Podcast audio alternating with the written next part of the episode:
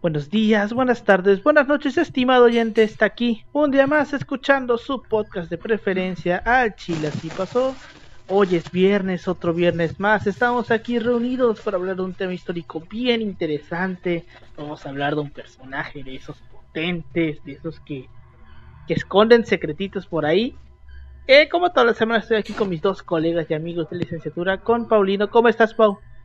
Pues estamos, estamos, hay salud, estamos contentos, estamos con mucha energía. Hay, hubo un proceso electoral interno aquí. ¿A qué, Gómez? Si me están escuchando, chinguen a su madre, güey.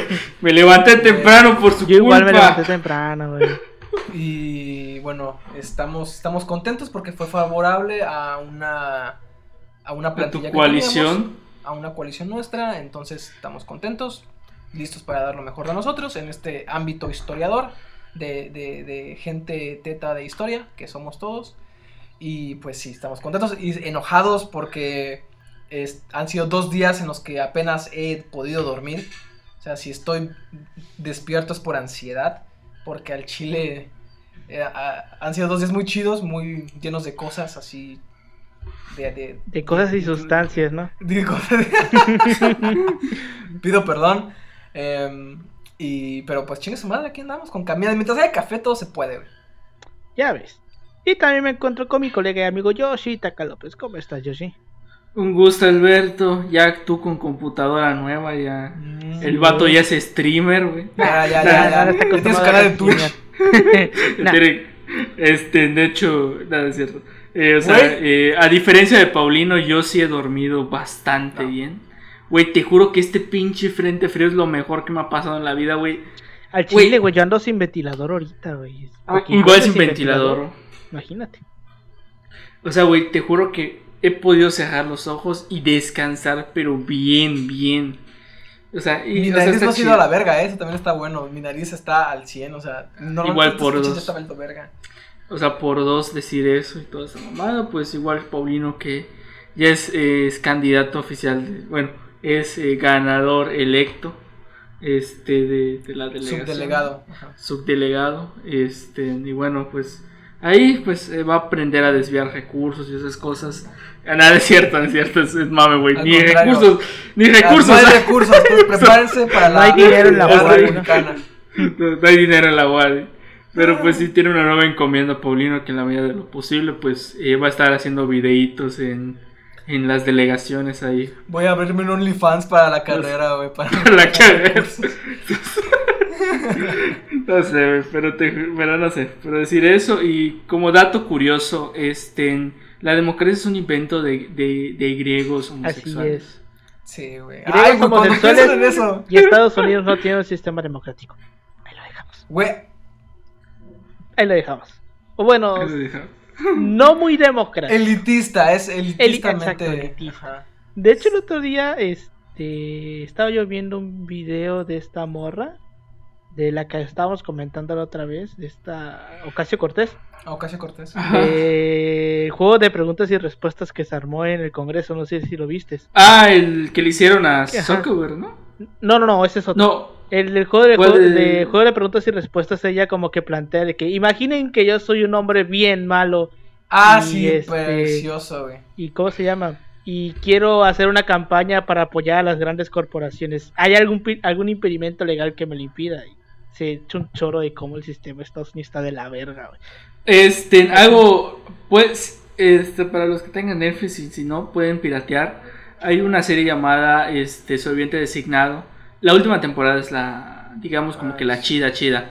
Eh, o sea, porque las primeras dos son más como que de política, que como que me actifica el norteamericano en la mamá. O sea, pero la tercera es la chida porque habla dentro de las campañas políticas de los, de los presidenciales y muestran literalmente, o sea, cómo el sistema está roto y realmente los intereses dentro de Norteamérica eh, por beneficiar al norteamericano han pasado a un segundo plano. Y es como que va mostrando en una campaña política cómo diversos temas de la política se tergiversan y por ejemplo es eh, digamos las crisis que hay en las democracias y un pequeño dato curioso para esos que maman chupan con la intensidad de mil soles el sistema democrático de Estados Unidos y a Estados Unidos en general y es que prácticamente toda su lucha independentista Y, y eso, si se acuerdan, compis, era de que, pues, un grupo de De gente pues, de adinerada gente blanca. adinerada fue la que impulsó sobre todo la separación de la corona británica. Gente, gente adinerada, privilegiada que no quería pagar impuestos. Impuestos. A huevo, o sea, eso, ese, ese mito del pueblo, o sea, el pueblo, Huevos. gran parte del pueblo era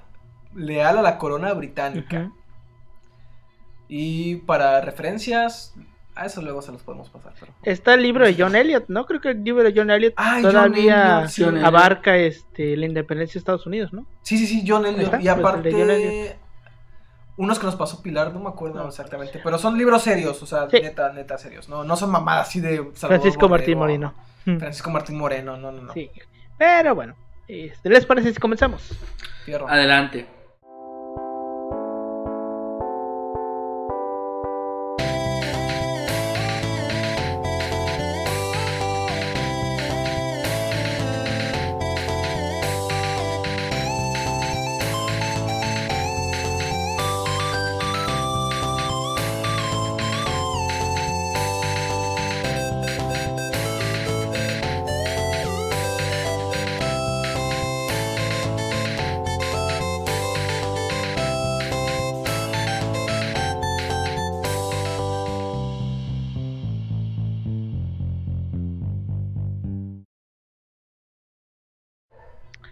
Bienvenidos al Chile Así Pasó, un podcast de historia mexicana y universal donde su servidor, Alberto González, le va a contar a Ángel Paulino Chan y a Yoshitaka López una historia chusca, bizarra, increíble o surreal acerca de algún personaje, proceso o hecho acontecido en nuestra historia.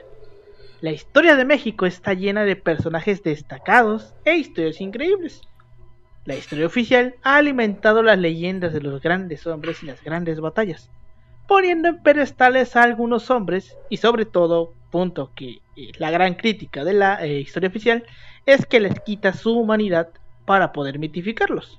O sea, como que los hombres los, los hace perfectos, que no tienen Sí, por defectos. eso era la, la famosa historia de bronce, ¿no? O sea, es la, la historia de la estatua. Ajá, güey, la historia de la, de la, de la manera del, del- del- del gran hombre, se le llama.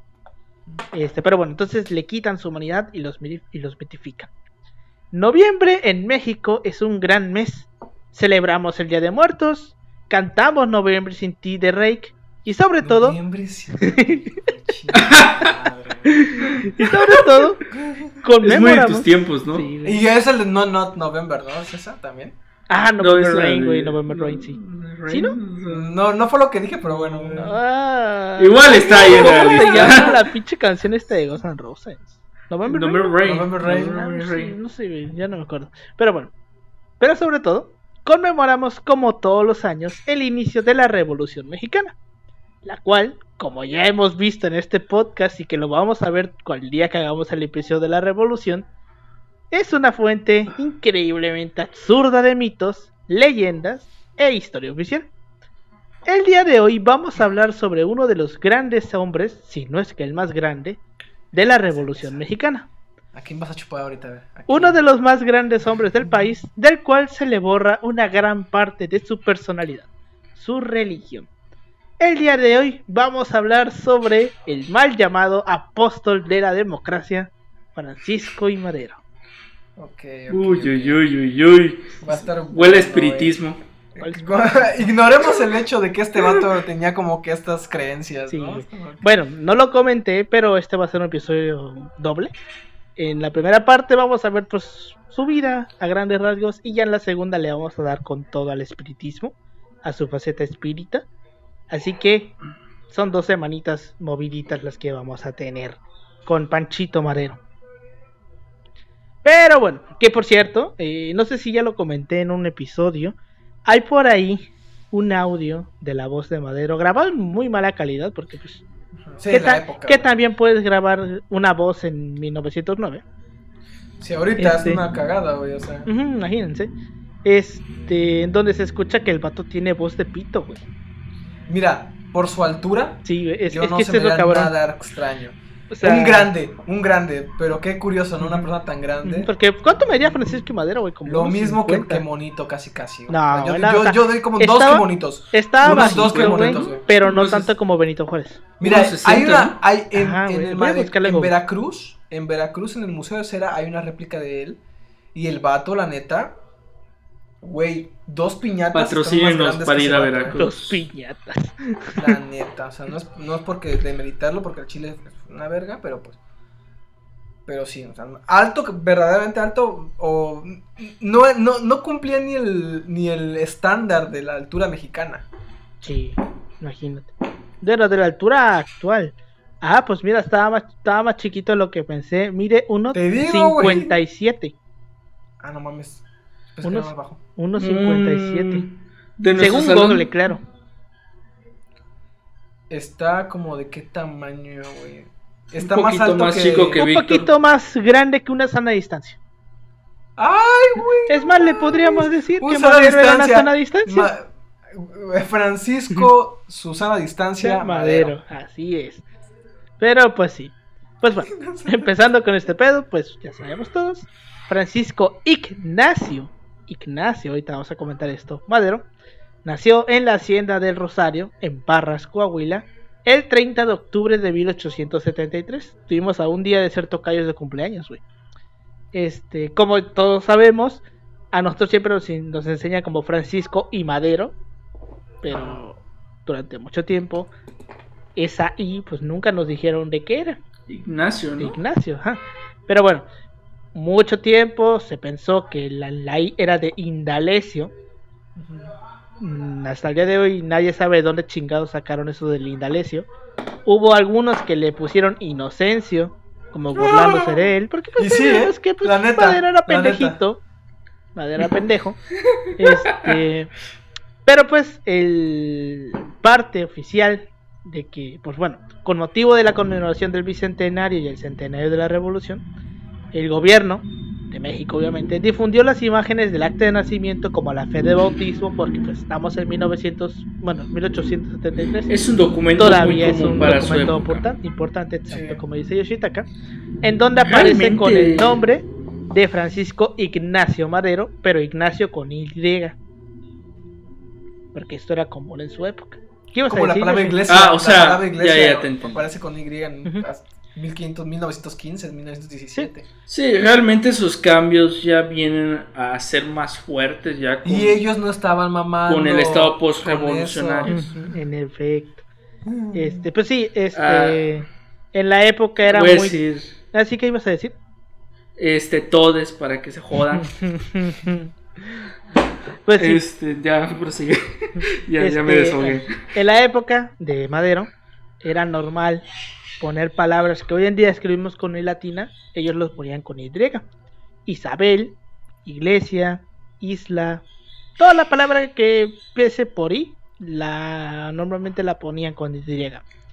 Pero esta norma cambió desde 1815 a nivel RAE, pero la costumbre se quedó y se mantuvo arraigada hasta Es, finales es del muy siglo difícil. XIX. Es, es, es muy difícil. Sí.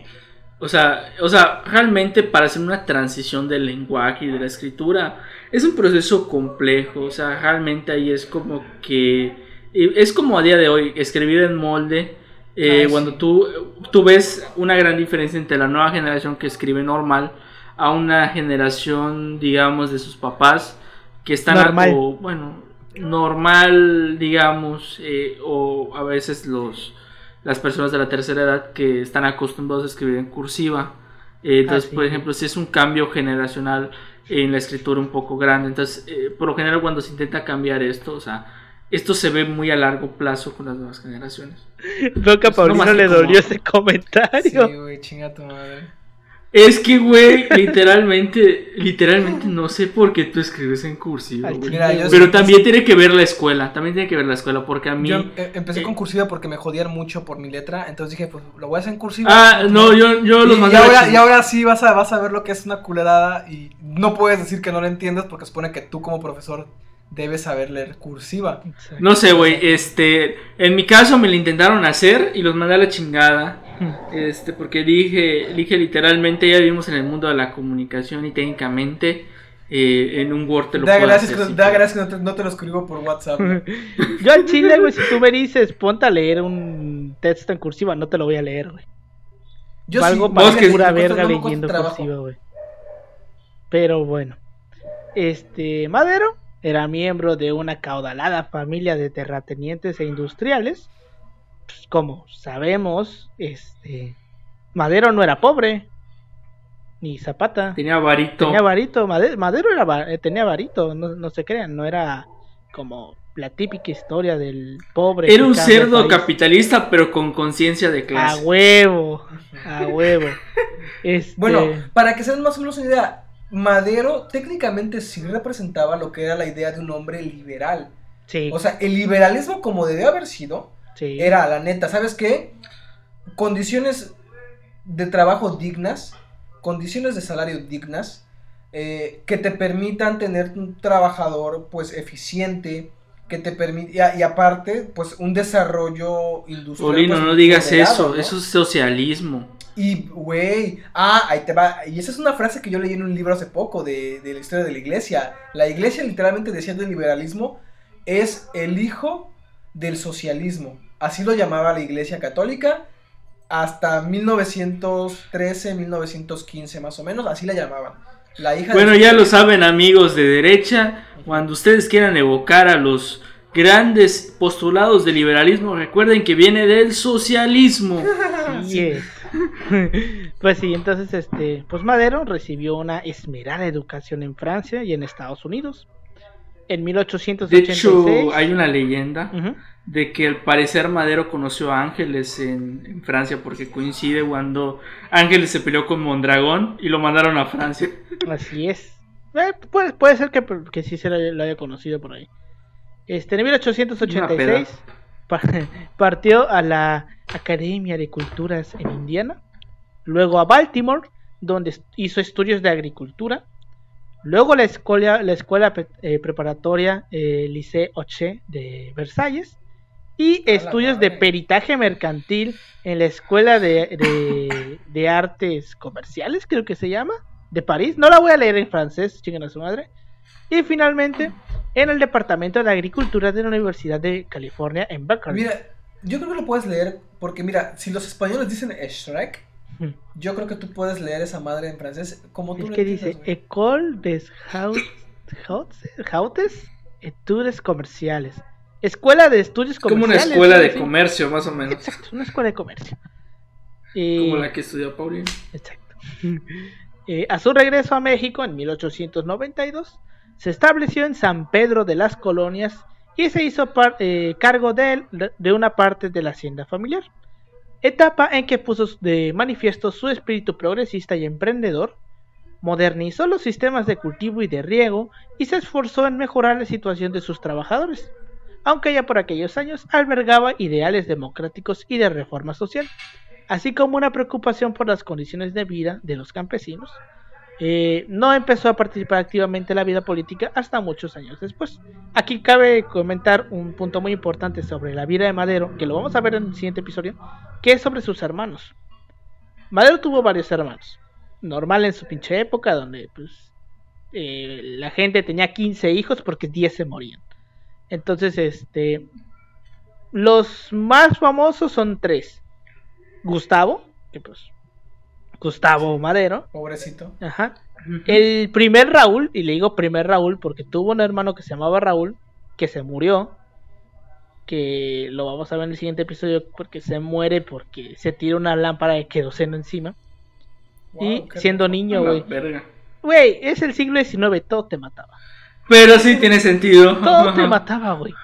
Cualquier cosa te Güey, es que me- es como me recuerda, güey. Ojalá pudiera vivir en la. O sea, creo que era el meme de ojalá pudiera vivir en la Edad Media. Y donde te dice, te raspaste con una eh, una voz oxidada. Ya Tienes tétano, ya valiste madre. Sí, Y este, de hecho, no sé si lo comenté aquí en el en un- algún episodio, de que en la antigüedad, cuando las representaciones artísticas que vemos así en pinturas de alguien que está poseído, en realidad lo que tiene es tétanos. Porque el tétanos ma. lo que Ah, hace es que te- Ah, por, Te hace espasmos. por la... Ajá. te, te Ajá, sí, provoca sí. espasmos y pierdes el control de tu cuerpo y te empiezas a contorsionar. Entonces, lo que vemos en pinturas de, de posesiones demoníacas, solamente una persona que tenía tétanos. Bueno, es que empiezas a temblar. O sea, O epilepsia, ¿no? Es lo que igual decía. algo así como epilepsia, pero sí es parte de... Pero bueno, entonces está ese Raúl, el que se murió de niño, tenía como un año. Y hay otro Raúl, que a mí me parece una culerada, así como de que ah, se murió el primer Raúl, no hay pedo, hacemos otro Raúl. Este, que ese Este Raúl, güey güey, es como tienes un perrito, güey. bueno, ese Raúl, güey. Eh, vivió hasta 1970 y cachos, güey. O 60 y cachos. Y se afilió al PRI. Se afilió al PRI ese Raúl, güey. Entonces esos son como que los principales, los hermanos más conocidos. No dudo que haya tenido más de los que pues, nunca supimos porque a lo mejor nunca quisieron salir de su ámbito hacen- hacendado. Pero pues estos tres, el que se murió, Gustavo, que pues también se murió, todos se murieron, pero bueno, Porque todos morimos, es la vida. la- este, pero bueno, Gustavo, que pues Es- ya sabemos qué le pasó a Gustavo, ¿no? Que le cortaron la lengua. Este, y pues el Raúl, que sí vivió y que se afilió al PRI. Pero bueno, eh, la larga dictadura paternalista de Porfirio Díaz entre 1876 y 1910, que pues lo conocemos como el porfiriato, del cual algún día haremos un episodio, el día que nos atrevamos. Ese día vamos a llegar, vamos a decir, hoy se atrevió, ¿verdad? Así vamos a llegar, güey. Este, había supuesto la consolidación del principio del orden frente al de las libertades públicas como instrumento para conseguir el desarrollo económico en México.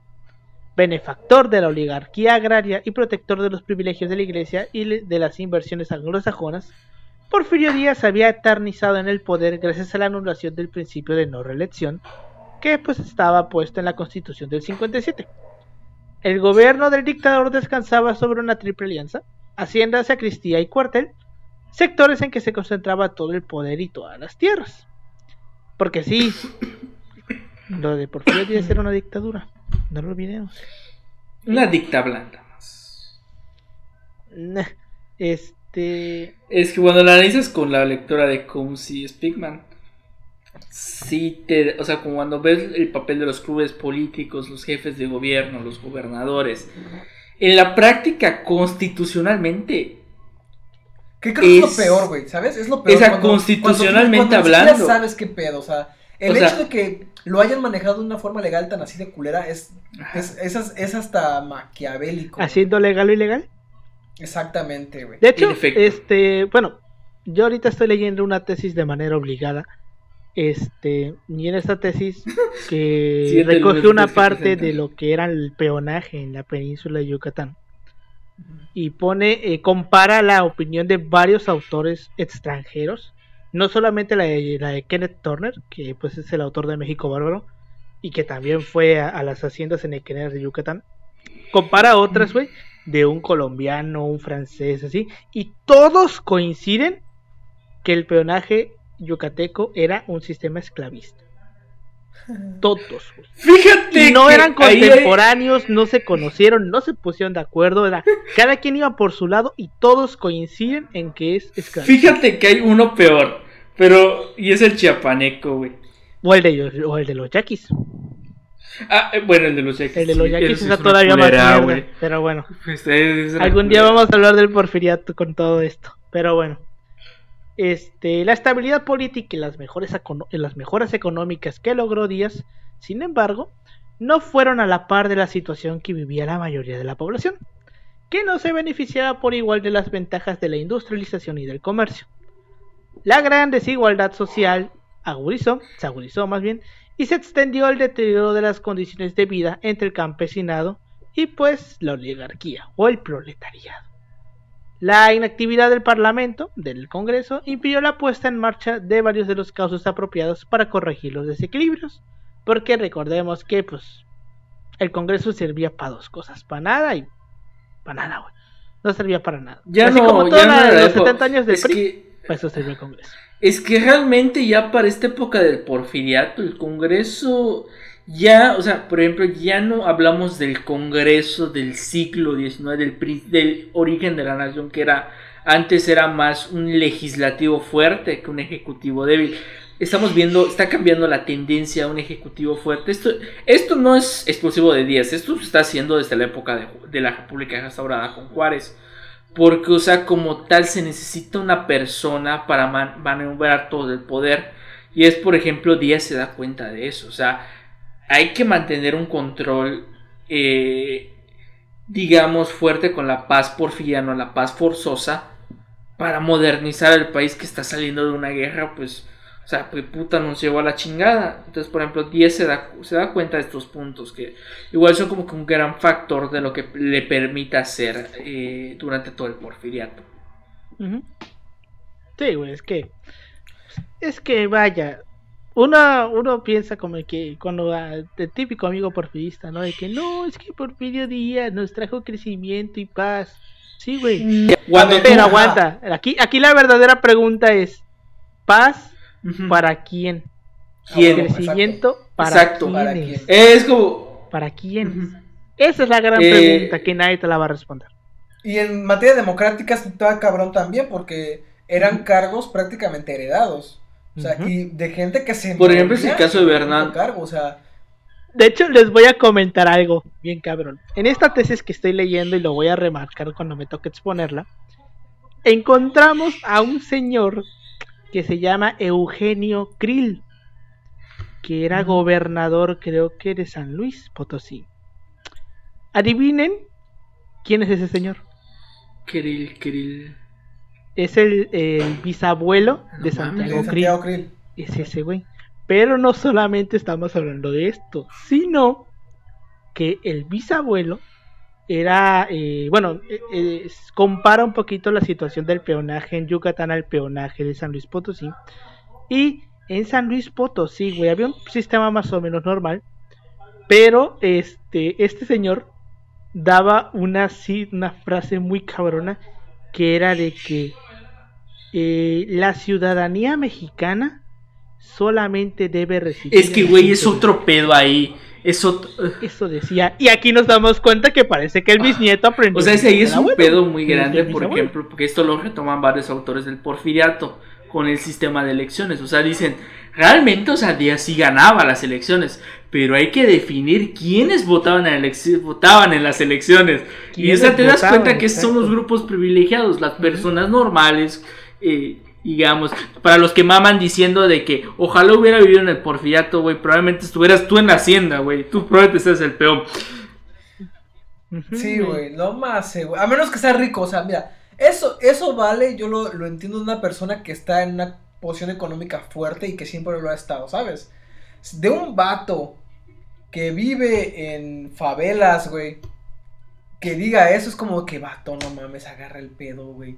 Esa madre, tú llegas al, tú llegas a la, época porfiriana y por aquí estás llegando, te estás mandando a la verga de una hacienda.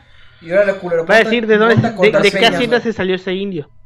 ¿De qué Eso te van a decir. Indio? No me hables De hecho, ¿cómo me sacaron un Regrésate, dale. Ah, eso te iban a decir, güey. Sí, güey, eso la te iban a decir. güey, la neta. Deja de estar mamando, por ya Sí. Te, te oyes mal. Ahí te lo encargo, ¿no? Pero bueno, este, en los últimos años del porfiriato, el descontento no se limitaba a las clases más desfavorecidas. Surgieron voces críticas entre las mismas élites, se gestaron nuevos partidos políticos y aparecieron nuevos líderes, entre ellos Francisco y Madero. En 1903 se casa con Sara Pérez Romero y el año siguiente funda el Partido Democrático Independiente, que se oponía a la reelección del gobernador de Coahuila, Miguel Cárdenas. En 1905 tuvo contacto con la Junta Organizadora del Partido Liberal Mexicano, a la cual apoyó económicamente para la reanudación de la edición del periódico Regeneración.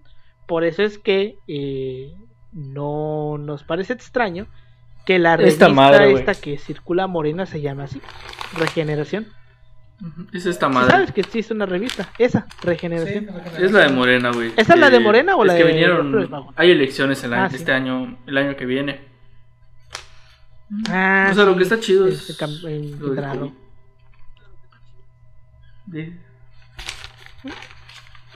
Pues bueno. Entonces, este. Pues bueno. Regeneración era el periódico. Bueno, una revistita que tenía por ahí.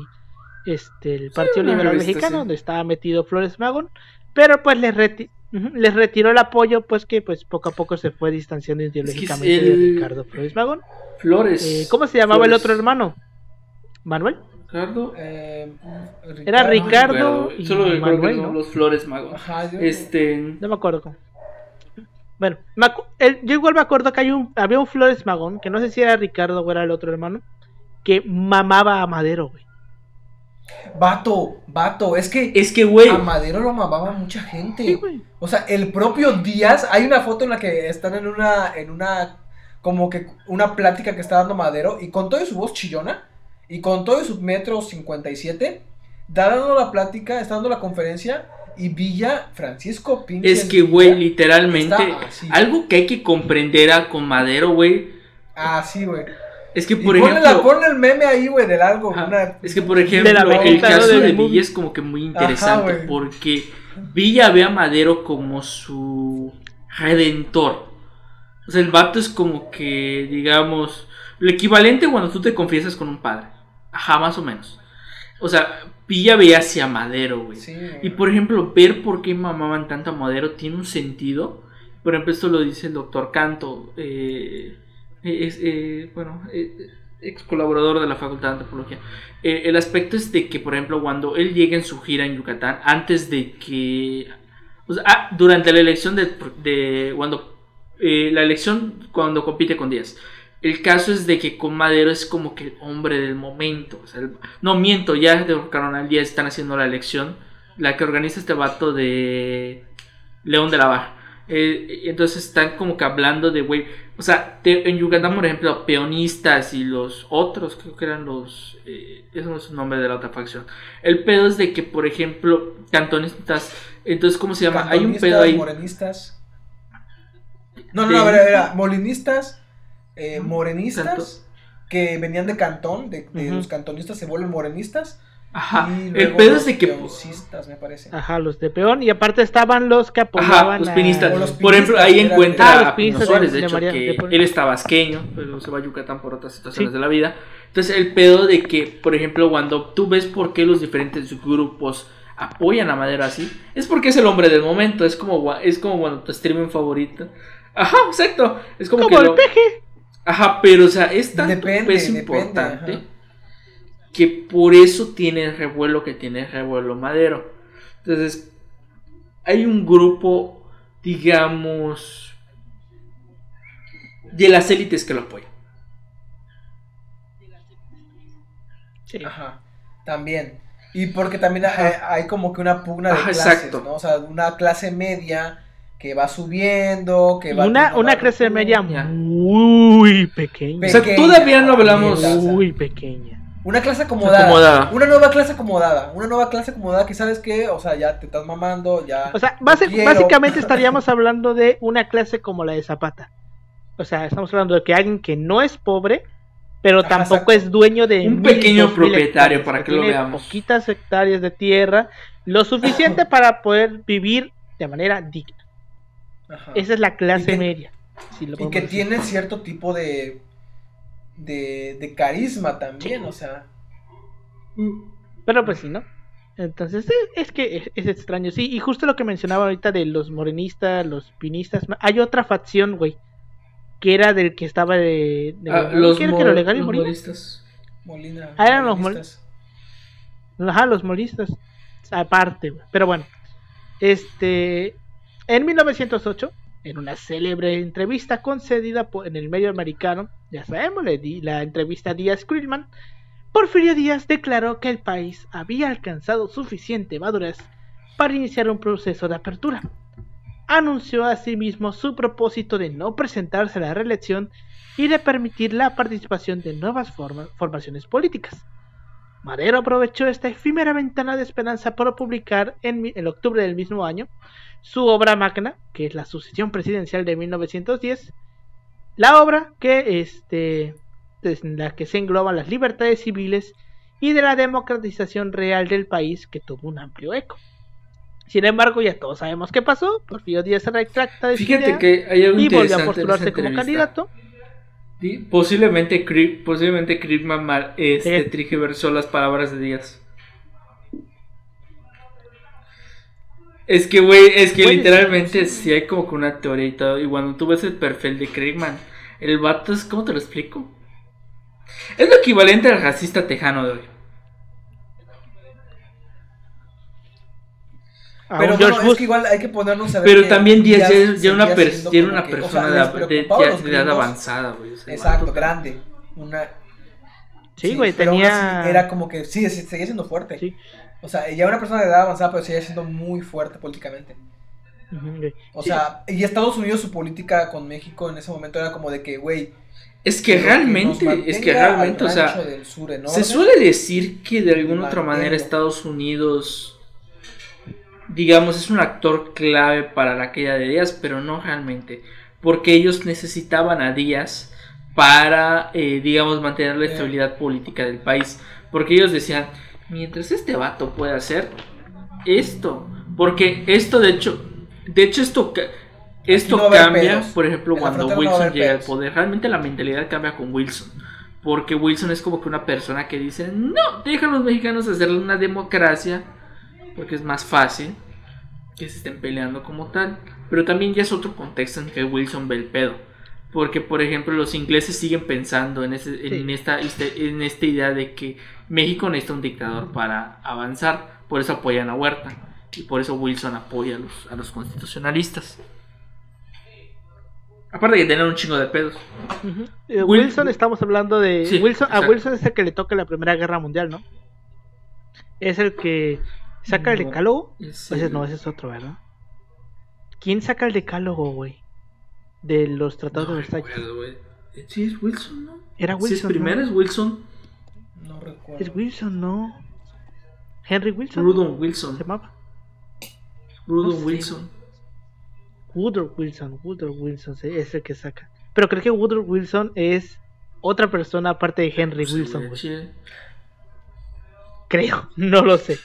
Ahí búsquenlo, en- eh, ahí búsquenlo en Wikipedia, güey. Pero pues sí. Entonces ya sabemos qué pasó al final. Díaz no cumple su palabra, se vuelve a postular. Y este, esto que hizo, lo único que provocó fue intensificar el activismo de Madero. En 1909 fundó el Centro Antireeleccionista de México, al frente del cual difundió sus ideas por todo el país. Y el güey se dio una gira por todo el país, ¿eh? Sí, Inclusive llegó a ir a Mérida. Hay por ahí un, hay un mapa de lo que fue la gira de Madero, güey, y se Ujú. recorrió el país entero en menos de un año. No exactamente el país entero. De pero hecho, sí, tiene bueno, sentido sí porque fue la los primera importantes. vez que alguien hacía campaña, pero con aviones, porque Madero eh, sí viaja, o sea, se tiene el conocimiento de que sí viajó en aviones, por ejemplo, para hacer su gira presidencial. Y tiene sentido porque económicamente. Sí, porque de otra manera hubiera tardado milenios, güey. Sí, güey. Que con los Bueno, ferrocarriles, pero aún güey, así. No estaba conectado, o sea. Ajá. Pues sí. Este, en la convención celebrada, celebrada en abril de 1910, el Partido Nacional Antireeleccionista designó a Madero Calderas candidato a la presidencia. Temeroso de su popularidad, Porfirio Díaz ordenó el acoso a Madero. Fue detenido en Monterrey el 7 de junio en plena campaña electoral y trasladado a San Luis Potosí. Con su rival bajo libertad vigilada, el Congreso religió a Díaz para un nuevo sexenio. Aquí acaba claro que no es que pues, Díaz ganara, por así decirlo, sino que la constitución vigente o las leyes vigentes de este tiempo, y que siguen vigentes hasta el día de hoy, decían que si una persona estaba privada de su libertad, es decir, en la cárcel, pues perdía sus derechos políticos. Por lo cual Pero no cierto, Estado se lo pasó por ser candidato huevos, no votar. Chihuahua. Mm.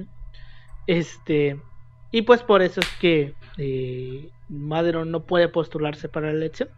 Y pues eh, de manera evidente, pues Díaz vuelve a quedar reelegido, ¿no?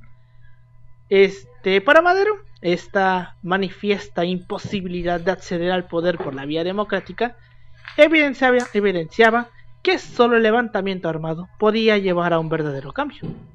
Eso hay que reconocérselo al güey, de que el güey no fue directo a la revolución, sino que primero lo quiso hacer de manera legal. Y ya cuando vio que de plano no se podía, pues no le quedó de otra que pues, si no quieres por las buenas, pues vas a querer por las malas. Entonces, eso hay que reconocerse la madera. Entonces, este. En octubre de 1910, tras lograr eludir la vigilancia, Madero huyó a Estados Unidos y, y, desde su exilio en San Antonio, en Texas, hizo público el programa político llamado Plan de San Luis, en alusión a San Luis Potosí, donde fue hecho preso.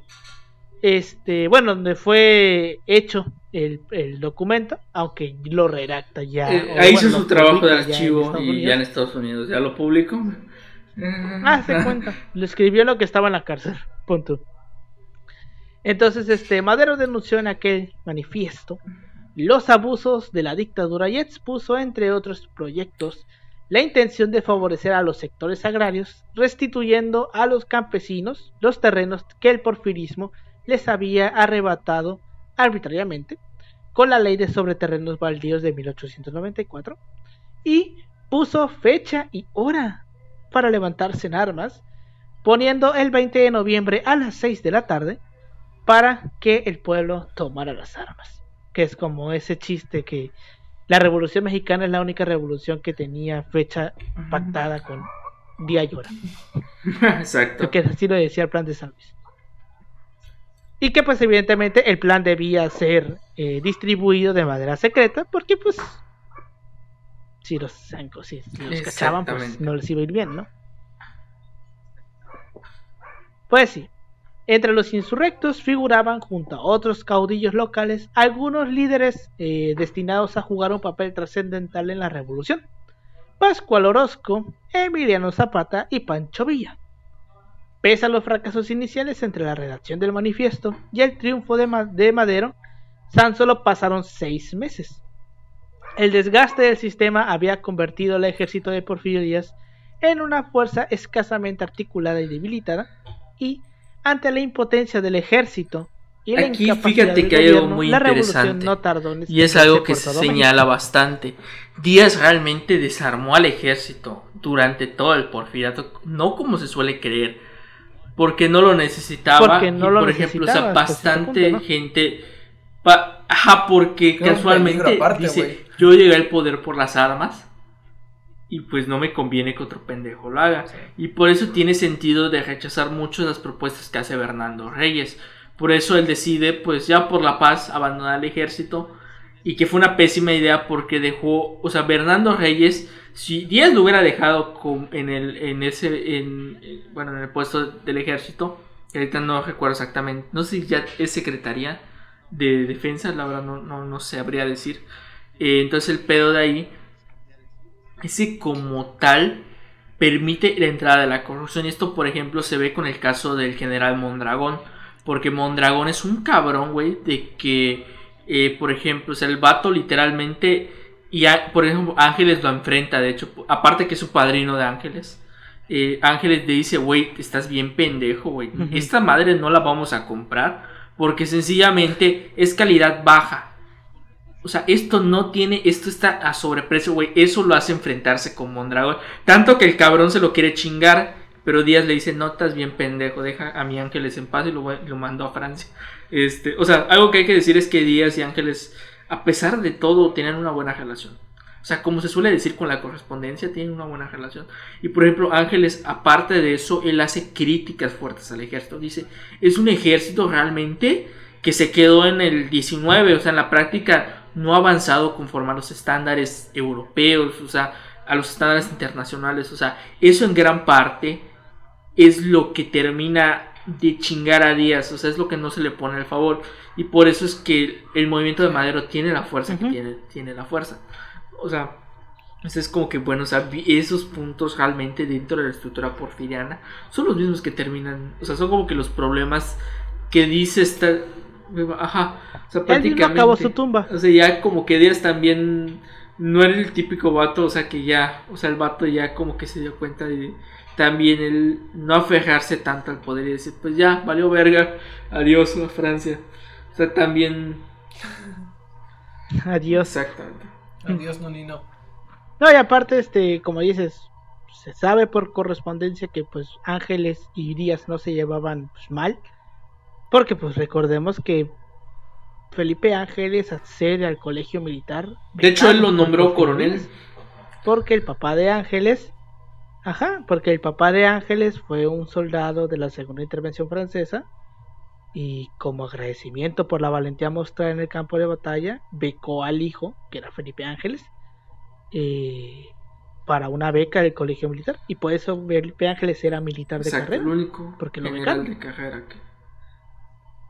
Tenía toda la revolución. Bueno, también también Huerta era Huerta era Era un poco más inteligente, carrera. pero Ángeles era un poco Pero más a inteligente. diferencia de. Sí, sí. Es que Huerta, o sea, t- era, tuvo formación militar, sí. Pero Huerta entró por favores, güey. O sea, entró porque este. Pues porque tuvo la oportunidad de. Porque un güey lo jaló. O sea, con palanca.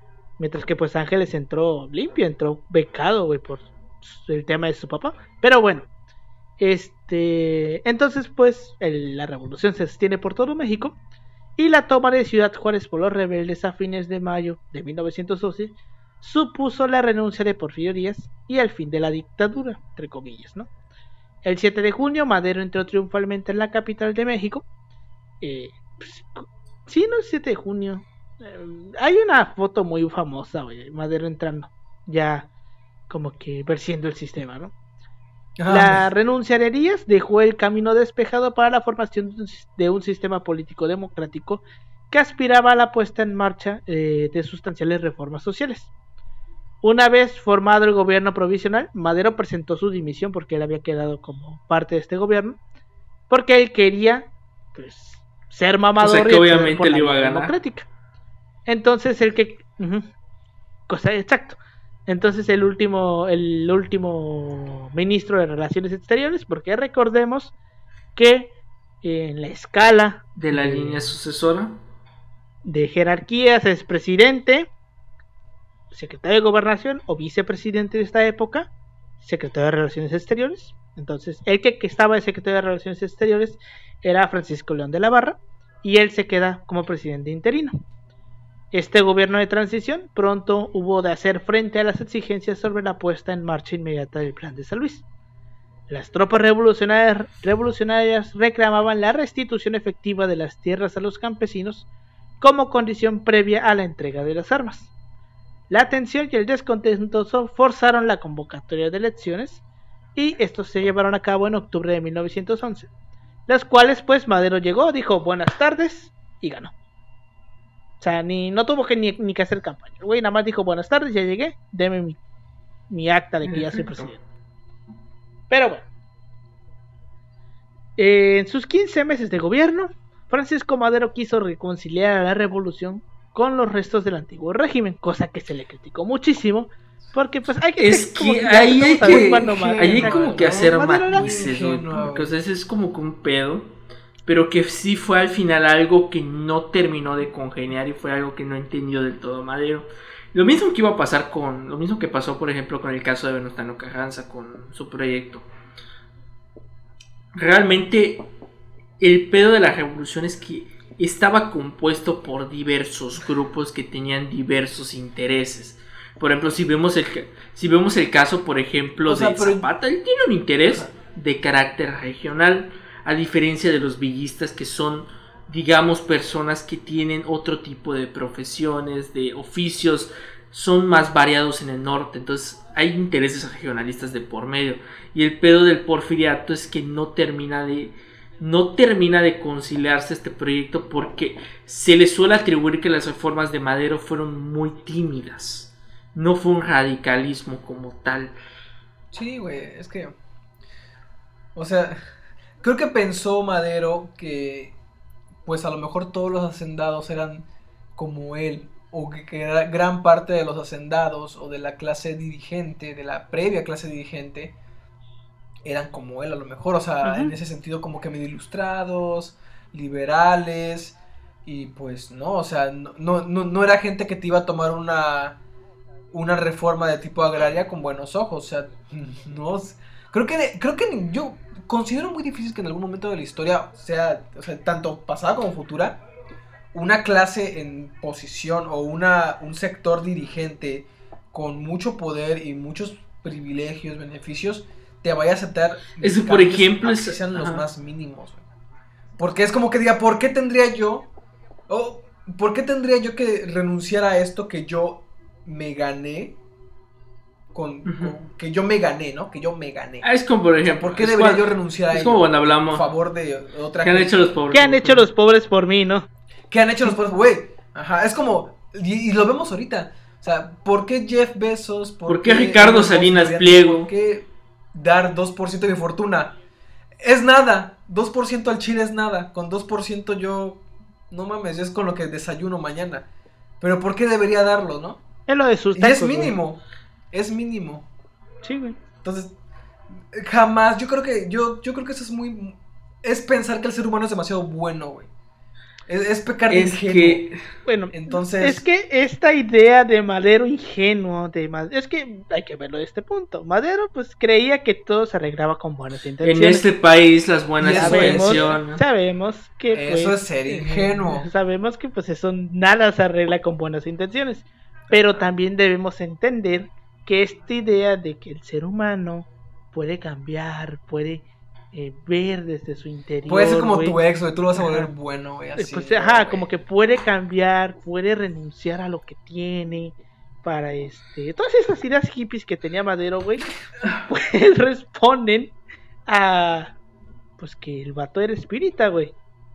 Que era buen que- pedo también, Ajá, o sea, que vato el espiritismo pedo, tiene este rollo de que el espíritu, el alma, este, el interior, el ser uno mismo, o sea, cosas muy rollos muy hippies, güey, que pues sabemos que en esta época a lo mejor no, güey, no, no, no, no daban para más. Y eso ¿Qué lo vamos a ver en el siguiente episodio. ¿Qué le dijo la clase? Es No, que sí, básica- básicamente ahí afrontas dos, dos puntos muy importantes. O sea, hablamos de las clases bajas, entendiéndolo como el campesinado, los obreros, etcétera. Por una parte, digamos que de alguna manera hay un apoyo por una clase media emergente. No hablamos de la gran élite. Por ejemplo, ahí donde está como que el punto de oposición del viejo régimen, que son las élites porfirianas, es ahí donde está el pedo. Porque es como literalmente cuando Ruiz Cortines manda la chingada todo el proyecto de todos los, todos los eh, digamos, tratos que hacía Alemán. O sea, hablamos de que son personas que ya tienen información privilegiada, de que se les hace favores, se les exenta hasta pago de impuestos y la mamada. Por ejemplo, esto es muy común en el porfiriato. Hay un crecimiento, hay un desarrollo económico, pero realmente ¿para quién? O sea, para una persona que no está pagando como tal impuestos. Y, y luego cuando hacen los números, güey, cuando hacen los números de 500 cuánto dejó la tanto. inversión extranjera en México, es eh, no, no es lo que se esperaba, o sea, es, es más como que va el desarrollo de infraestructura y sí, pero como tal, el nivel de riqueza Que que como tal no, o sea, es como tal un capitalismo, sí, ya podemos hablar de un capitalismo. Mu- o sea, pero sí está como Sí, que, ya, bueno, ya cuando estamos te pones a analizar todos estos puntos, te das cuenta de que realmente el proyecto que intenta impulsar Madero es muy tímido comparado al que se hace después con la reforma, con la constitución de 1917.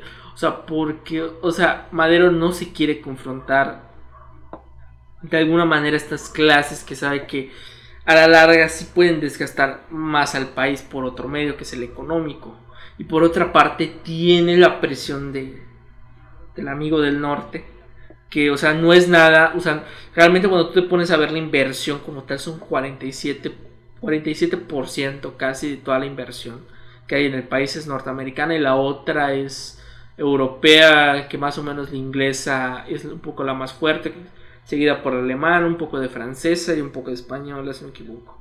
Entonces, por ejemplo, no, perdón, creo que son los, son los variados. Entonces, por ejemplo, tiene esas fuerzas, digamos, que igual impiden de alguna otra manera buscar una política efectiva, aparte de que hay una inestabilidad dentro del país, porque tal vez, digamos, un punto muy importante que no le termina Es que sí. es dentro del ejército de Madero. Porque como... Pero es que el pedo es el, el pedo agrario, güey. O sea, Sí, no- el po- pedo de, de la, de la inversión te lo, te, lo, te lo entendería en cuanto a infraestructura. El pedo agrario, sí, así. sin duda es Pero como que. en, en cuestiones agrarias. Es como que ahí Ajá, el o sea- gran pedo de los latifundios y toda la mamada, Sí, es porque es como tal, literalmente hasta, hasta los mismos presidentes cuando se aprueba la reforma agraria, realmente cuando, cuando se aplica como tal fuertemente, es a partir del sexenio de, diría propiamente sexenio, es sexenio ya el de las Cárdenas son cuatro años que gobierno, no recuerdo. Cuatro años, su cuatro. Sexenio. quedan cuatro años. Lázaro ¿Es Cárdenas es No. Cárdenas. Ah, pues como tal, Cárdenas, con Cárdenas. Ya empieza a haber una política un poco más fuerte dentro de este aspecto agrario. Pero sí es como que muy cabrón porque sí enfrentas a muchos intereses. Sí. Sí, güey. Ves que de todas formas lo vas a enfrentar, o sea, el- eh, cuando tienes un fenómeno así, él mismo lo llamaba una revolución, ¿no? O sea, o a tomar las armas, tú sabes que vas a afectar intereses. O sea, pensar que eh, no va a haber como que voces en el extranjero que te digan, oye, ¿sabes qué, qué pedo que está pasando ahí? O que te, que te difamen, que te hagan una guerra así, por así decirlo, sucia, en, el, en medios, como pasó con el caso de Salvador Alvarado. Es también, yo siento que es un poquito ingenuo.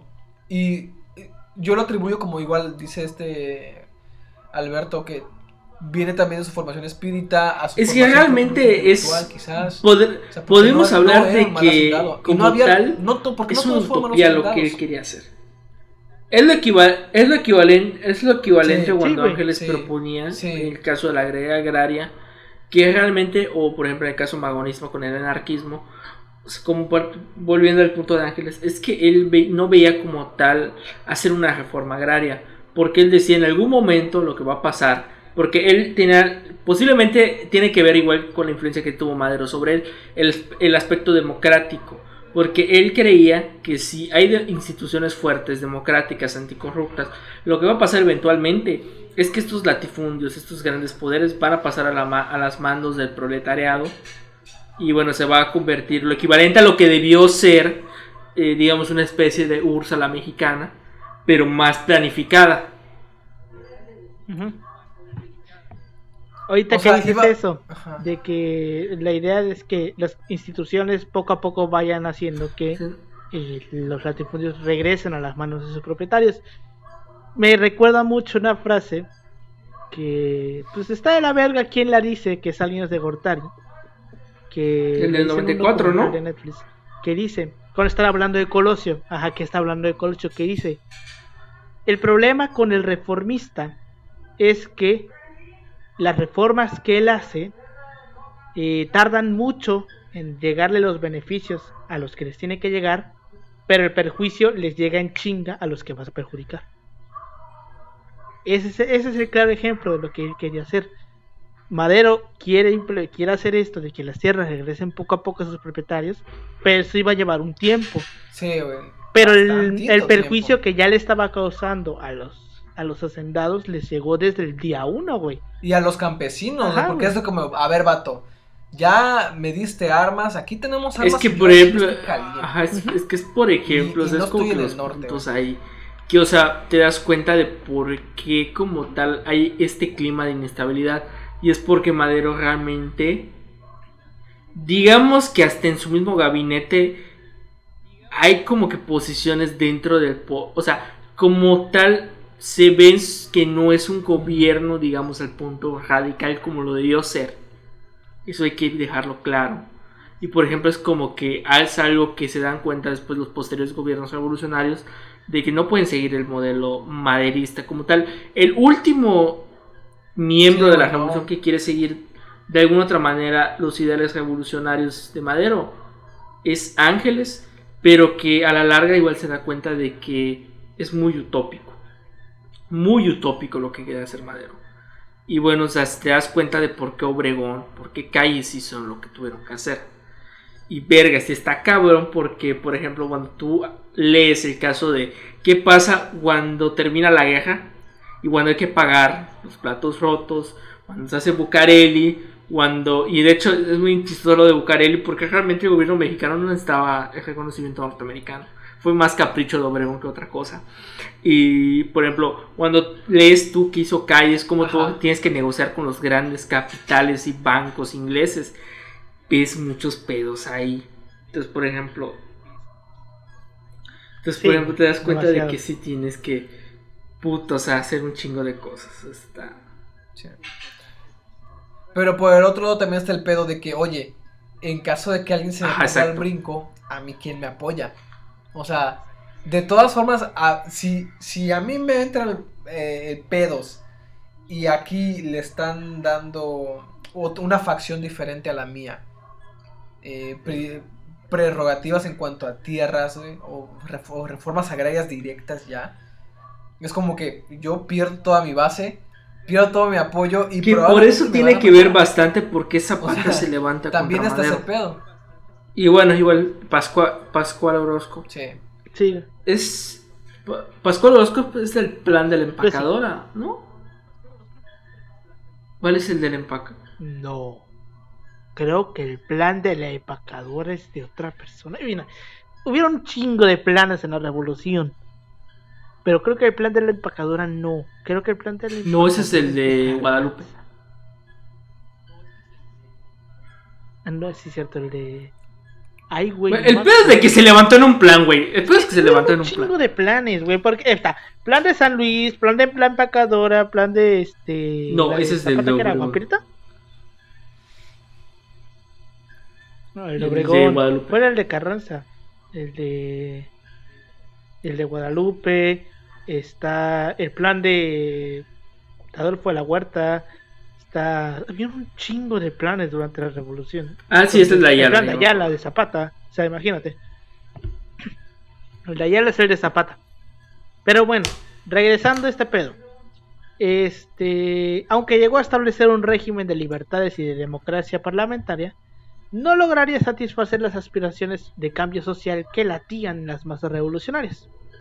El principal problema de la nueva presidencia era la descomposición del bloque social que la había conducido a la victoria. Frente a la solidez del bloque reaccionario, la alianza entre el campesinado y las clases, las clases urbanas iba perdiendo cohesión. Madero promovió medidas para redistribuir la tierra, pero a los campesinos les parecieron demasiado tibias. Los sectores más radicales exigían expropiaciones. En otros ámbitos de la producción, como el textil y la, ma- y la minería, eh, se, se inició una campaña de huelgas para reclamar mejoras laborales. Entre tanto, el gobierno de Madero puso en marcha acciones para mejorar la atención sanitaria y educativa de la población y aprobó la reducción de la jornada laboral, que pasó de 12 a 10 horas. Pero es un. No pero para la época. eh, para, para la 1917 época, realmente. la revolución. Era, era una reducción Sí, considerable. Sí, para la época es un... Creo que se volvería a morir si viera cuánto, cuánto trabaja luego el, el, el oficinista promedio en, en México, güey, o en el mundo, ¿no? ¿Cuánto, ¿Cuánto llega a trabajar luego? Es- Esa gente se volvería a morir, güey. Sí. La gente de las jornadas de, de las 888 de Chicago, las mujeres que fueron quemadas el primero de mayo, güey, o sea, siento que esa gente se volvería a morir, la neta, no, no lo digo en forma figurada. Es sino que como tal, el sistema eh, en que volvió a acabar todo el pedo. transformó ciertas cosas, digamos, indirectamente, como, como, digamos, para que no se vean mal. Por ejemplo, o sea, lo de ponerse la Te compro camiseta. pizza, te O compro sea, pizza, soy un jefe chido. ven. De hecho, mi hermano camiseta. mi hermano creo que le dijeron una vez eso y nos mandó la chingada. Le dijo, si no vas a pagar horas extra, por aquí me quedo. Y se fue. Y no le, pueden- no le hicieron nada al final. Y que te corran, ¿no? Porque eso, yo- eso yo lo haría a partir de los dos años. Ah, no, que ya pero ves cómo tiene que pagar tiene base por eso. O no, sea, pero porque él tiene... No, ahí sí dices, ah, a ver, puto, no, córreme, pero- córreme, güey. No, porque si... Ah, pero aún así, güey, o sea, tú crees, peor, güey, si tiene base, es aparte de lo que te dan, tú puedes meter demanda, o sea, y ahí es como de que, ay, cabrón, a ver, porque si yo la gano, no solo me tienes que pagar lo que... Lo, no, Lo que duró el me tienes juicio, que ¿no? pagar, ajá, del juicio y aparte todos los salarios caídos, o sea, que no me pagaste en el tiempo que duró el juicio. Y como O sea- aquí los juicios duran 5 o 6 años, eh, me, me Te una compras la casa del, el del negro durazo. Pero bueno, Bueno, no tanto, pero, pero es una partecita. ujú, el Partenón. Pues sí. Eh, a la postre, los esfuerzos de Madero resultaron infructuosos. Desde el principio tuvo que enfrentarse, por un lado, a los líderes revolucionarios agraristas, Zapata, descontentos con su tibieza reformista, y por otro, a las fuerzas contrarrevolucionarias conservadoras que A Bernardo Reyes y sus amigos. Félix Díaz Bernardo Que ahí sí la cagó Félix porque como tal- Todos esos güeyes. debió mandar, o sea, dejó a muchos en, al mando de muchos, los militares. Ese fue como que poder. Eh. igual un punto que sí emputó a los revolucionarios de que fue desarmar a las fuerzas maderistas cuando realmente era correcto el planteamiento que hacía después Venustiano Carranza, lo que no le gustaba a Ángeles, que era desarmar o rehacer un ejército federal. O sea, guste o no, era algo importante hacerlo. Por eso Madero de alguna otra forma intenta remediar esta cosa con una reforma que él pone al mando a Ángeles. Pero, Mira, Re- Madero era un demócrata ajá, exacto, exacto, bastante. su época. Sí, güey. Tenía ideas que en su época ni de pedo iban a jalar, pero Era un hombre, sí un hombre muy adelantado a su tiempo. sea, con eso. Sí, era muy adelantado a su época.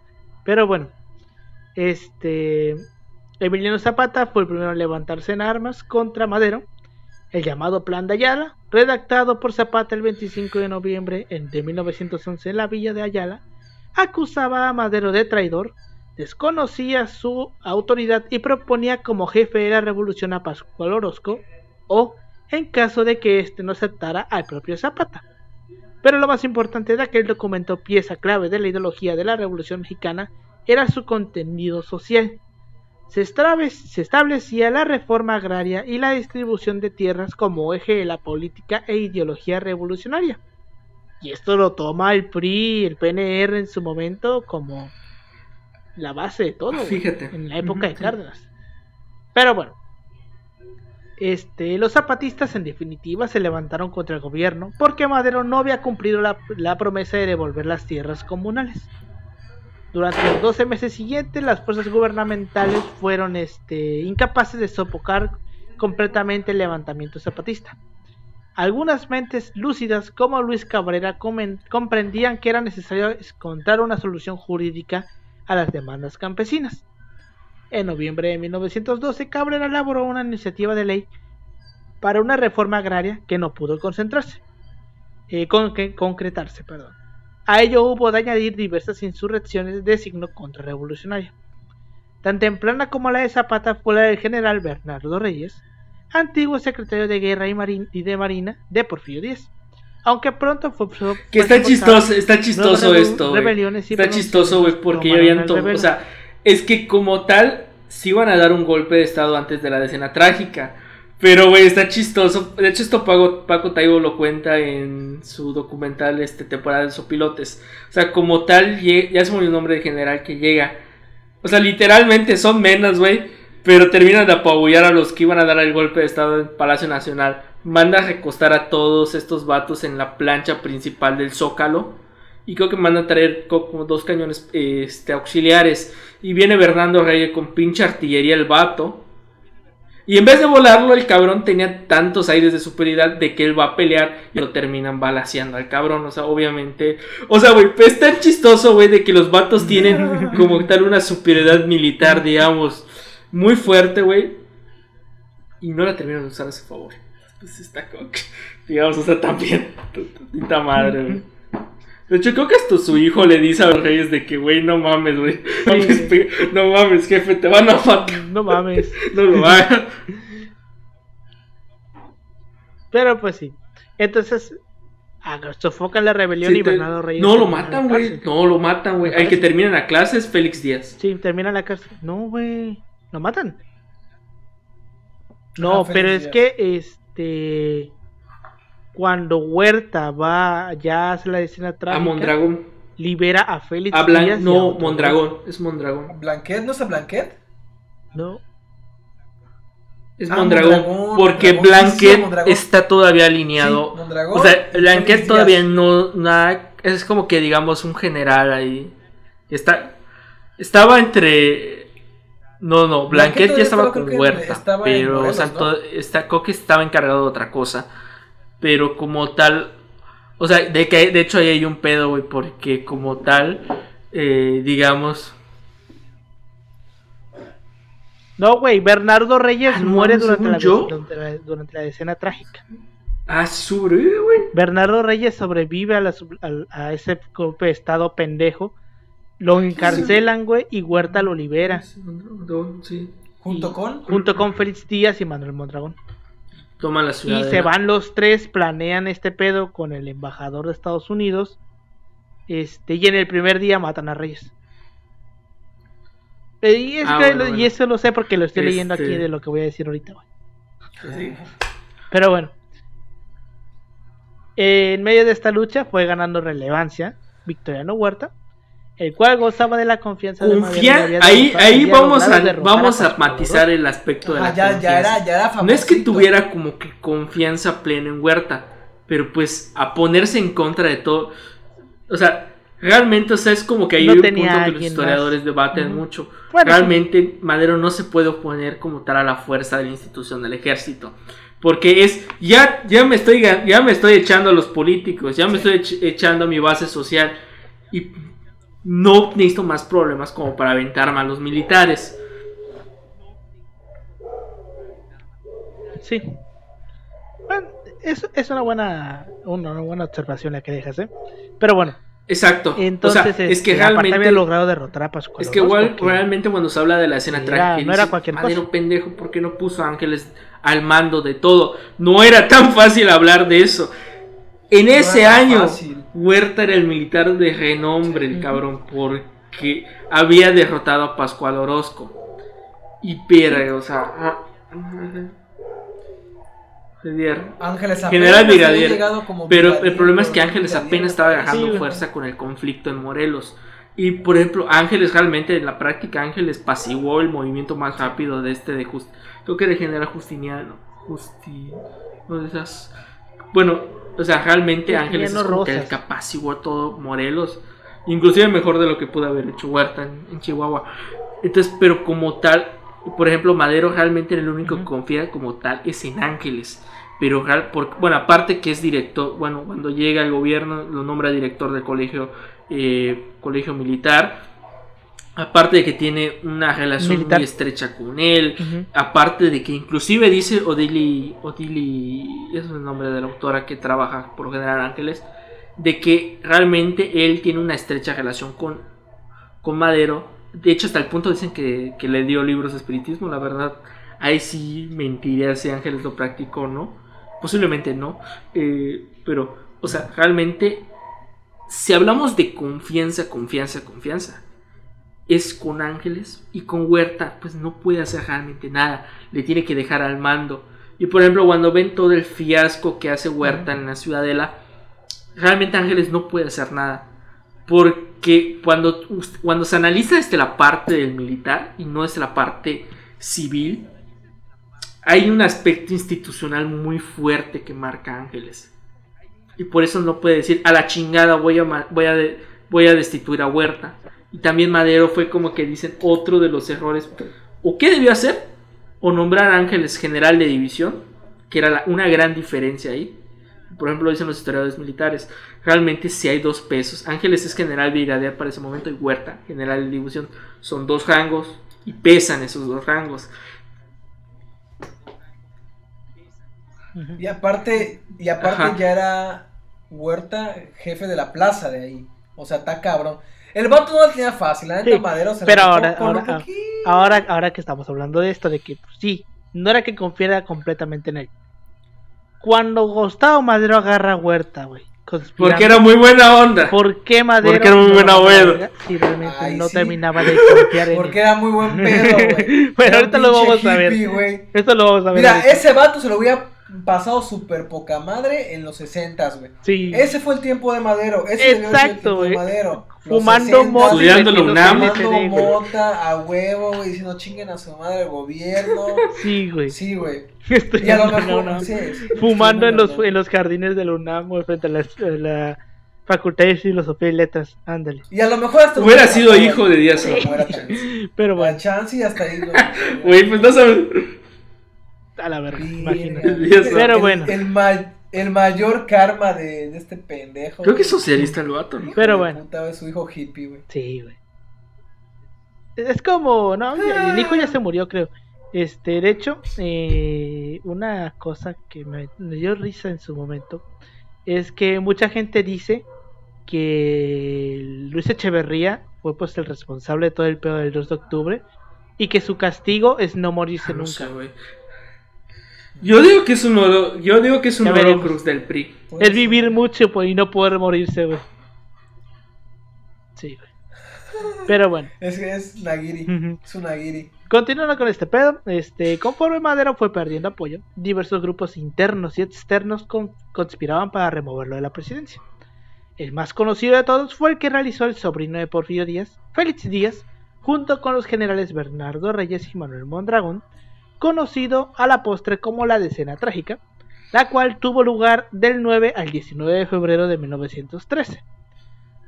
Los golpistas esperaban invitar a Huerta desde enero, pero este declinó las ofertas de los golpistas por temor a solo ser utilizado y decidió esperar a ver cómo se chacal. los eventos. La cucaracha. Considerando- Chacal, güey. Ajá. Chacal. Lo, pues. lo fue, lo fue talteando, güey, lo fue El- talteando. Ajá, güey.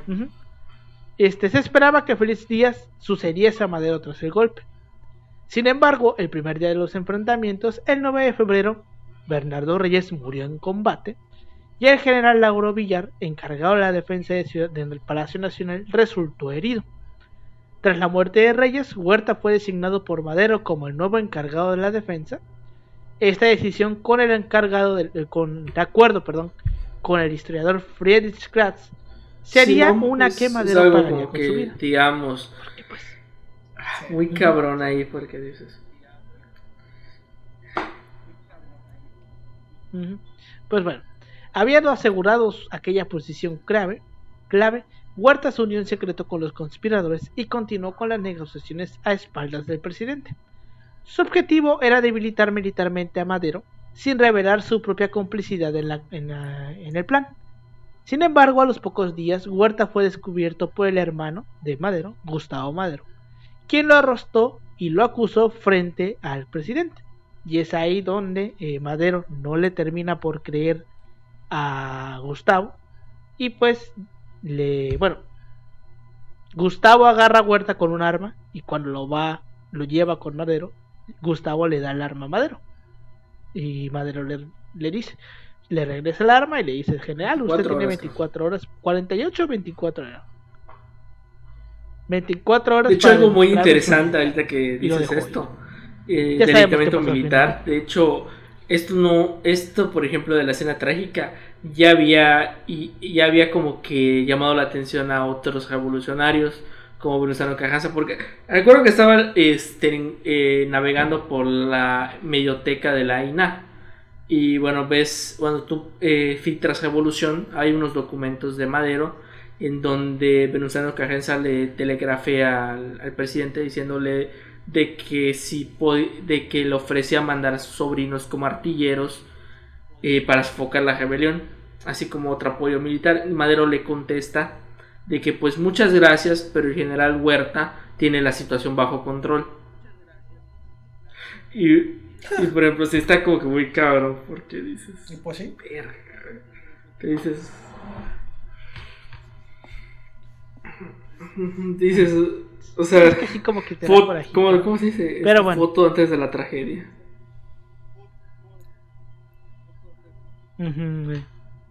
Pero pues sí.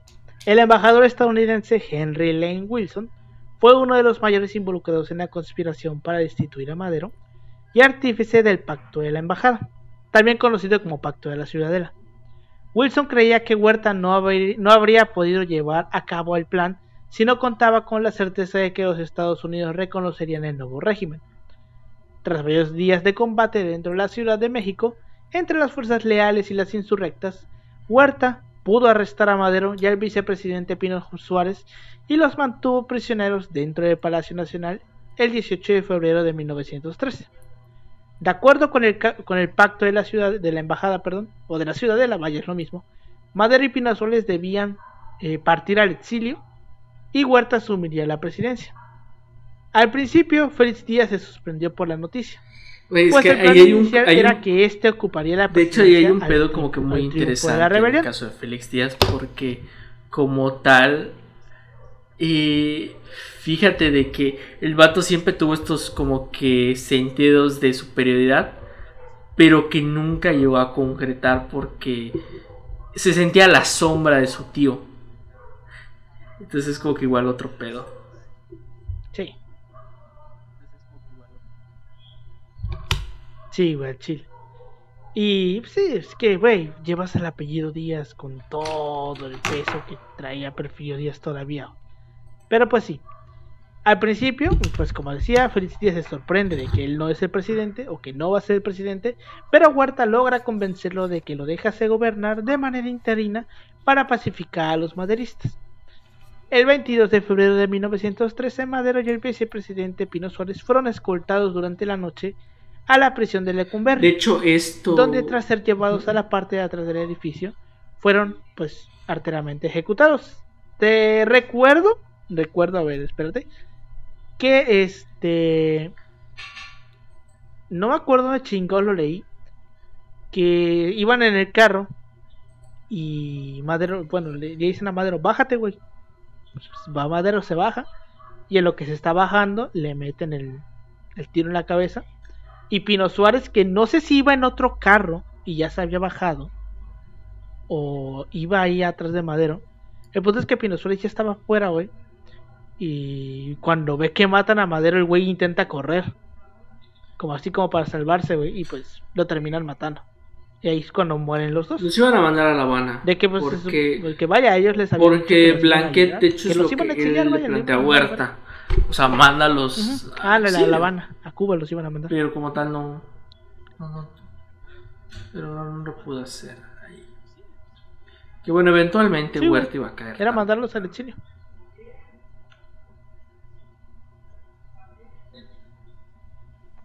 Pues sí, Y a lo mejor. Y se convirtió en el chacal y la cucaracha. terminó De como hecho, terminó. la cucaracha. Iba a terminar como terminó. Y con la, con la renuncia de Madero, pues eh, nos encontramos 30 la minutos, ¿no? pues, gran historia de Pedro Lascuray, que pues era ministro de Relaciones Exteriores. Y a la renuncia de Madero y Pino Suárez, el que sigue Mm. en la línea sucesoria es él. Estuvo 45 minutos. Secretario de Relaciones No, era no, no me acuerdo si nombra vicepresidente o, secretario de Relaciones Exteriores. Es verdad que sí, Legal. secretario de Relaciones Exteriores a Huerta y renuncia. Y así Huerta llega de manera legal al. la manera más legal que hemos visto. O sea, ni el PRI se atrevió tanto, güey. Pero bueno. Este, comentarios que tengas sobre esta parte de Madero, sobre pues, la historia que ya todos conocemos de Madero, güey. Muerta Pam. anunciada. Como diría Gabriel García Márquez.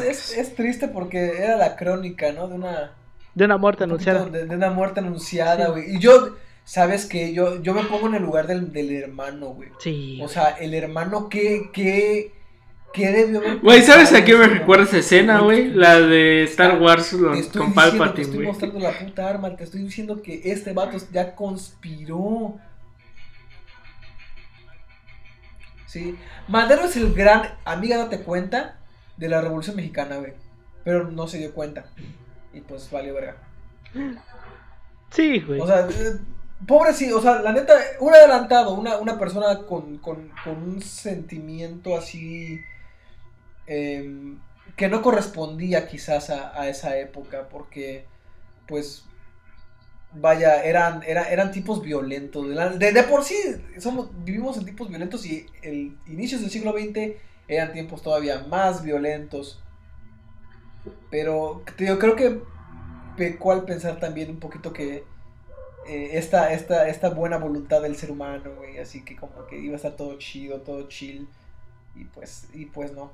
A pesar de que sí había personajes como él, o sea, gente que eran hacendados y también pensaban o tenían una línea como la que él tuvo. No, no en vano hay haciendas que se salvaron, o sea, Porque también eso hay que decirlo, o sea, hubo haciendas que se salvaron, hubo haciendas en las que los propios trabajadores dijeron, no sabes qué, tranquilo, o sea, párate tu tren, aquí la neta las cosas están chidas. Aquí, na- aquí no nos está tan mal ni nada, que no eran muchas, ¿verdad? O sea, tampoco podemos decir que eran todas, pero las hubo. Entonces, em, yo me quedo un poquito con el, el papel del hermano, güey. El hermano y el, y el trance interno de decir, ¿sabes qué? Tengo la razón y probablemente nos van a matar. Y, y yo sin deberlo ni temerla también, o sea. Y finalmente, pues así fue. No, o sea, imagínate, todo, o sea, vaya, ser Gustavo Madero. Y al tiempo es tu hermano, o sea, Ajá. aparte, ¿no? o sea, no solamente eso, sino que aparte es tu hermano que no te está escuchando. O sea, ya, ya la parte familiar, güey. Sí. O sea, ya meramente la parte familiar de que, vato, me estás pendejeando un chingo. Yo no te lo estoy diciendo de mal pedo porque somos, somos familia. Pero no O seas sea, pendejo. Ajá, güey. Yo, porque yo siento que ahí, por ejemplo, si tú tuvieras un- un- una, una situación similar, Jaiba, o tú, Yoshi, en donde tú le avisas a tu carnal que cierta persona le va a hacer daño, güey, le, se la quiere madrear y de plano, de, de paso, te va a madrear a ti, y el hermano no te cree. O sea, tú como, tú como familiar, como persona cercana, es de que, ah, la verga, o sea, ¿por qué, güey? O sea, o sea, Sí. eh, eh, ese, ese No. sentido de historia ya, ya familiar está también. No, y aparte, pongámonos también en lo que le termina pasando a Gustavo Madero. Rápida. Porque si de por sí- horrible. Si de por sí a Madero se lo chingan de Le una manera ya. Ajá. A Madero le fue bien dentro sí, de la le manera fue bien. rápida, como dice Yoshitaka. A Gustavo Madero le fue de la verga. Porque... O, o sea, con ese vato se tomaron No, le sacaron los güey, ojos. O sea, le me parece que le cortaron la lengua, le cortaron los dedos, algo así, lo torturaron varios días. O sea, él tenía un ojo ya jodido. O sea, Sí, tenía una, un ojo de prótesis. Le sacan el otro, güey. Sí, güey, o sea, a Sí. Gustavo le fue de la verga. O sea, si a Madero le fue de la verga, pues a Gustavo le fue de la hiper verga. Lo bayonetean también, ¿no? Sí, güey. Al final lo bayonetean. Sí, o sea, vaya, es todo lo que le traían ganas a Madero, güey. se- Decir de que, bueno, Madero, pues. Pero pues sí. Gran Este, personaje. tú, comentarios que tengas, Yoshi. Mal. O sea, realmente sí, al apodo de apóstol de la democracia podríamos decir que de alguna manera sí le queda. Pero es porque es un hombre adelantado a sus tiempos. Es, es, al final es un proyecto político utópico lo que hace Madero. Porque, o sea, Porque como murió tal, por eso el también, problema Porque la- también, el del apóstol es así. o sea, es que cuando se analiza la revolución, te das cuenta que el concepto revolución, no hablamos de un concepto radical como tal. El radicalismo viene después, por eso la revolución se suele decir que acaba en el 40. 1910, 1940, si lo vemos en perspectiva. ¿Qué pasa con la revolución? Se va transformando. ¿Cómo se va transformando? Por las luchas sociales. Y el proyecto de Madero, realmente la primera etapa maderista, no termina de formar un proyecto claro hacia dónde está yendo. Porque el problema de Madero es que intenta conciliar tanto No los diversos poderes que al final es lo que lo termina destruyendo. O sea, como tal, hasta en el-. Probablemente el aspecto militar pudo haber sido el único punto que pudo haber salvado. Pero también cuando tú te pones a analizar ese punto, era muy cabrón que le hiciera. A lo mejor que debió hacer pelarse para reagruparse. Establecer una sede de gobierno en otra cosa, Sí. pero igual Sí, es como que mejor decir aquí corrió que final. O sea, te das cuenta de que son muchos factores y tal vez este aspecto de la ingenuidad lo que al final lo termina matando. O sea, es como que decir, no pensar de que hay gente como pues, dentro, cerca de ti. O sea, al final es lo que termina por acabarlo. Y al parte de no escuchar a las personas Ajá, exacto, güey. Ajá. Es que hizo otra ahí. Sí, güey. Sí, güey. Eh, Es que el final. El final de Madero pues es triste. fue bien. Sea, Pero como, como le dijo a él ya sabe que iba a morir. o sea, O sea, como se lo dijo ¿no? Ángeles como cuando, cuando se despidió con él, porque o De sea, cierto es, punto. es como que un punto muy interesante, porque Ángeles no lo matan, Ángeles lo, lo a él sí lo exilian porque tiene un peso, porque él sí tiene un Ah, peso sí. importante dentro del ejército. Güey, es que literalmente él fue la última persona que vio a Madero que lo abrazó y le dijo, mi amigo, esa es la última vez Qué que culero, a ¿no? ver". O sea, aparte. Pero así está como que puta, güey. O sea, güey, dije, o sea, verga, güey, porque dices, o sea, Sí. porque si tan solo, o sea, tal vez, por ejemplo, dicen que ese, ese punto es que marca mucho a Ángeles y por eso se va a luchar con los constitucionalistas. Que aparte de que Díaz lo convence, aparte que Díaz lo convence porque, por ejemplo, Díaz, Díaz considera de que Para man- lo para que hizo Huerta y Félix Díaz fue una atrocidad a una institución Ah, que Díaz sí. le tenía un gran respeto. Y, o sea, para que, a pesar de que Félix Díaz era su sobrino, él consideraba de que la opción, la, lo que provocó fue destruir todo el proyecto que Díaz había hecho. Y más le dolió porque el ejército era la institución en la, en el- en la que Díaz se formó, en la que vivió y digamos era una institución muy fuerte para su tiempo. Después ahí bien como dato ahí. Creo que la carta está pública, no me acuerdo ahorita. Creo que está en un portal.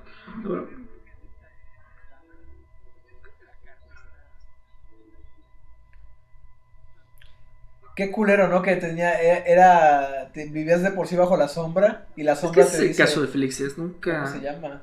supo. Em, Estás estás- estás chavo, güey. No, nunca le estás- supo al estás Disney. como dice. Está chavo. Era, eh, quería ser el típico with Mexican que iba a, No, a güey. ayudar a la Estaba, chavo. Estaba chavo. Pero pues,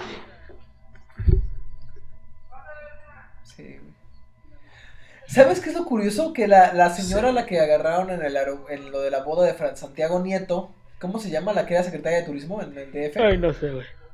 Se, se, se, se hacía Ay, llamar. Solo nombre, sé que uno de los eh, hijos de Díaz Díaz. o algo creo- así. Porque ella es bisnieta Pero qué de Félix Díaz. Sí.